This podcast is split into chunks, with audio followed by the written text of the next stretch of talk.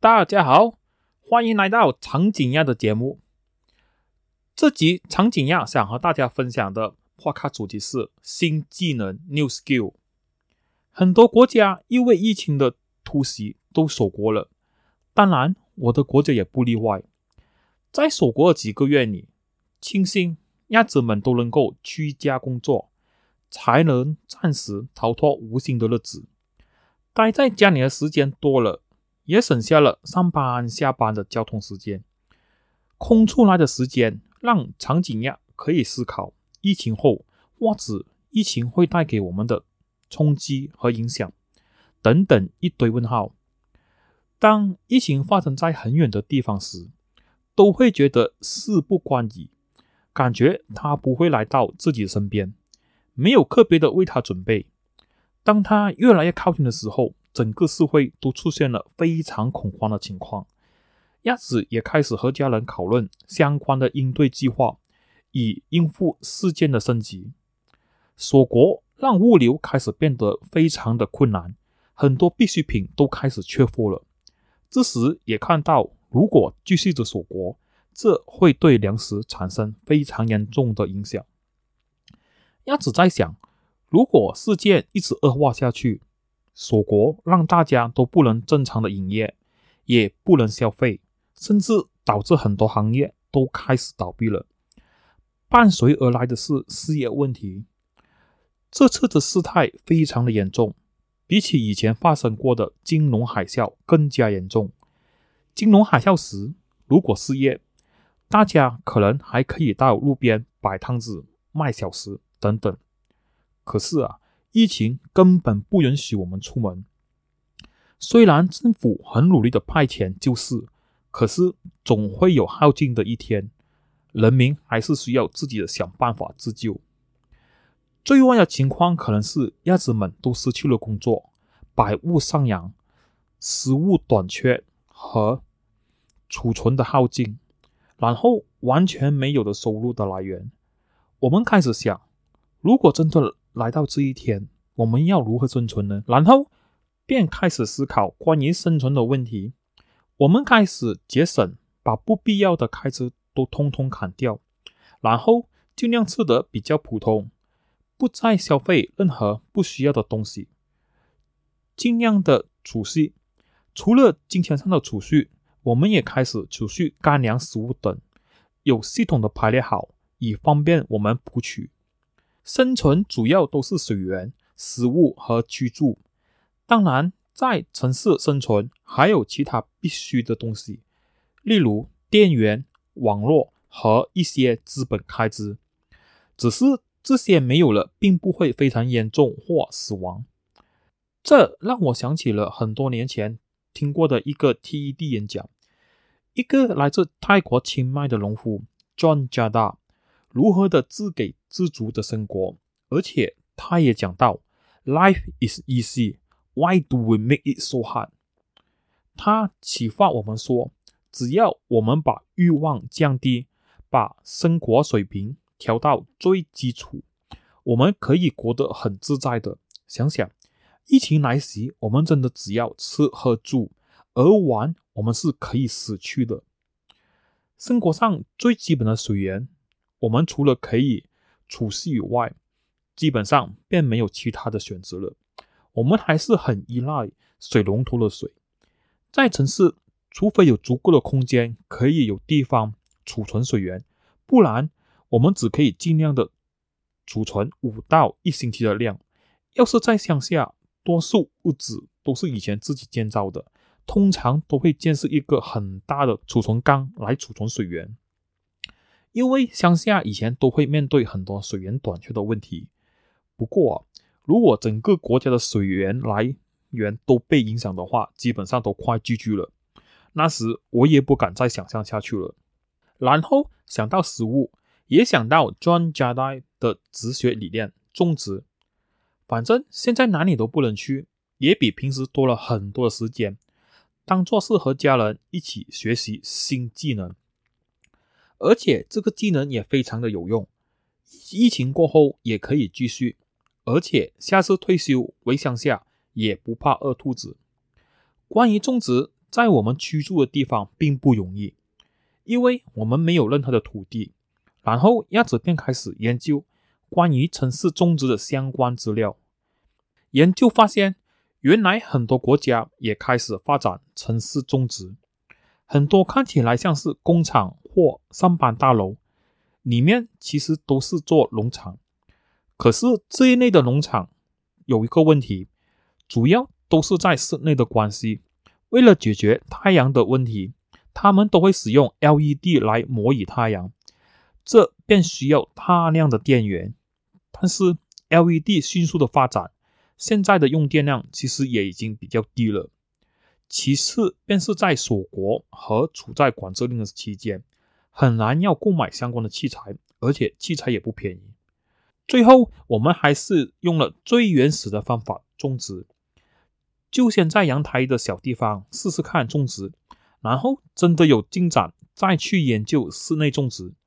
我们先开始找哪里有卖比较有质量的种子，因为种子很重要的。现在很多农作物的种子成长了过后就不能再播种了，因为都是基因改造而成的。关于种子，还是离不开 John Jardine。他是其中一位在收集没有被基因改造过的种子的人。其实啊，世界上很多农作物都被某几家公司垄断了。当你使用了他们的种子、杀虫剂或肥料后，便无法再脱离他们了，因为他们的农作物或种子都被改造过。他们生产的农作物都是一次性的，可以给你带来很丰厚的收获。可是植物本身不能播种，就算有种子也不能发芽等，而且泥土用了他们的农药也会被破坏了。当人们看到很好的收成以后，都不会理会泥土的本质，会一直的跟他们合作，使用了他们的产品、农药等等。不过农夫们都没有想过，如果不再使用他们家的产品以后，农夫们的土地被破坏了。要种植其他农作物就难下加难，别无选择。当产品的价格越来越高的时候，农夫们还是被逼要继续的跟他们合作。我们找到了一家本地卖种子的公司，爸爸从他们的网站知道他们的愿景是永居生存的守护者，共创永居的美好健康世世界。他们种植的方法大都跟环境合二为一，像是他们教育大家在不需要化学肥料及农作物的情况下，利用各种天然的方法来种植和驱虫。他们同时也推广有机和环保，还推动了帮助马来西亚更有机 （Help Malaysia Organic Grow） 的运动。主要是希望更多人一起来保护马来西亚的环境和关注孩子们的未来。他们非常推广有机种植，也帮助很多当地的农民取得认证农场。在这段不能出门的日子，他们也一直在网上直播啊分享。老师也很无私的协助新手们遇到的难题。他们有几个不错的产品，例如环保花瓶。这类的花瓶被放置在一个充满微生物的环境时，会被微生物将其分解，就像普通垃圾一样。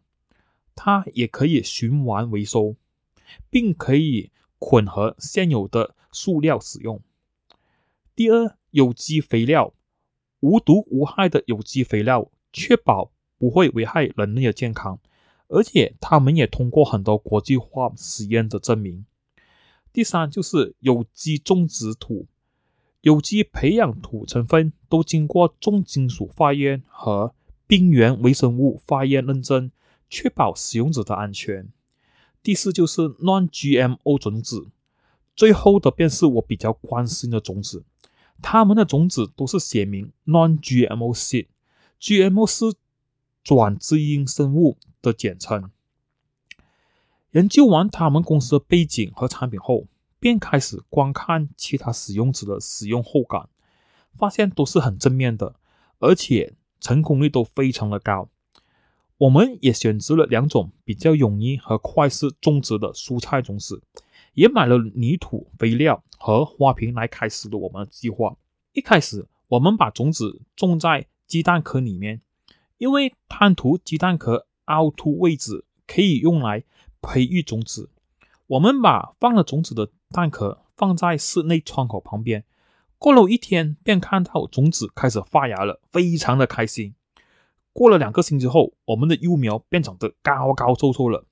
然后，我们就把它移植去比较大的花瓶，还是继续的放在家里面。可是啊，移植后的幼苗过了一天便立刻倒下来了。我们努力的挽救，可是都挽救不了，隔天就枯萎了，真的非常伤心啊。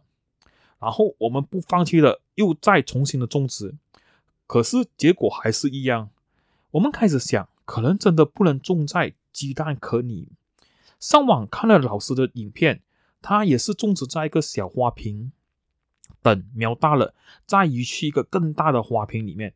我们又重新的种植，只是这次我们把种子都种植在小花瓶里，等待出现了幼苗。我们这次加倍的小心的移植，这次有进步了。我们幼苗没有全部的枯萎。虽然还是有几颗在移植后枯了，我们把幼苗移去大花瓶后，也放在室内的窗口旁边，非常努力的浇水。可惜呀，幼苗只是长得高高瘦瘦，然后便不再有其他变化了，一直都是高高瘦瘦。几个星期后，幼苗也开始倒下了，我们又一次的失败。失败后还是要再试过，这次。我们直接把种子种在大花瓶里。这次因为没有移植的关系，每颗种子都长出幼苗来了。可是啊，还是高高瘦瘦的。网上学习，幼苗矮矮肥肥的才是健康。幼苗还是一直维持在高高瘦瘦的状态下，然后便不再长大了，也开始慢慢的枯萎。过后，我们私讯问购买种子的老师。拍了详细的相片和过程，告诉老师后，老师很快的、快速的回答我们问题。原来呀，是阳光不足和泥土不够的问题。老师也告诉我们说，幼苗该矮矮肥肥，而且正常长大会从种子、幼苗、两片叶子、三片叶子到四片叶子，然后便可以放肥了。再重新一次种植，这次更有信心了。当幼苗长出后，我们便把大花瓶搬出去阳台。终于，幼苗不再高高瘦瘦，而是矮矮肥肥的了。哇，开始迈向成功的第一步了。现在只是等它长出四片叶子再放肥了。可是啊，等了两个星期后，只有几棵幼苗开始有四片叶子，看起来某些地方又出现了问题吧？但是妈妈还是没有放弃。她改变了灌水的量，很神奇的，幼苗开始长出四片叶子了。原来呀，问题出现在水量不足。当幼苗都长完四片叶子后，我便按照老师的方法下肥。两个星期后，幼苗真的变成了大大颗颗的菜心了。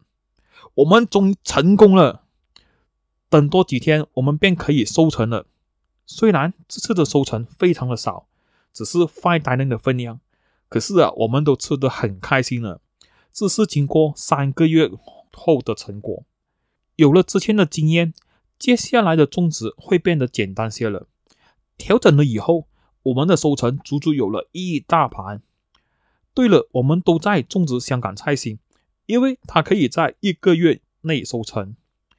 接下来，我们又要把另外一个花瓶也拿来种植了。两瓶交叉收成可以补给。在录这个 podcast 的时候，我们已经收成了三次了，现在等着第四次的收成。其中一盘也开始长大，要放肥了；另一盘也开始要长第四片叶子喽。不过啊，竟然也有个新的挑战，家里附近来了一些亚洲飞禽鸟，它们破坏了我们的幼苗。我们想，它们应该是在找地方下蛋，因为它们之前有试过。在我们家的阳台下过蛋，每次听到它们的鸟叫声，都要想办法把它们驱赶，来保护我们的幼苗们。城市种植真的很挑战，再加上地方狭小，真的不简单。可是只要坚持，一定可以成功的。不能有大量的收成，也可以有小小的分量，也是不错的。可以用来煮面汤，不用出去买，也可以有新鲜的菜肴，吃的又健康。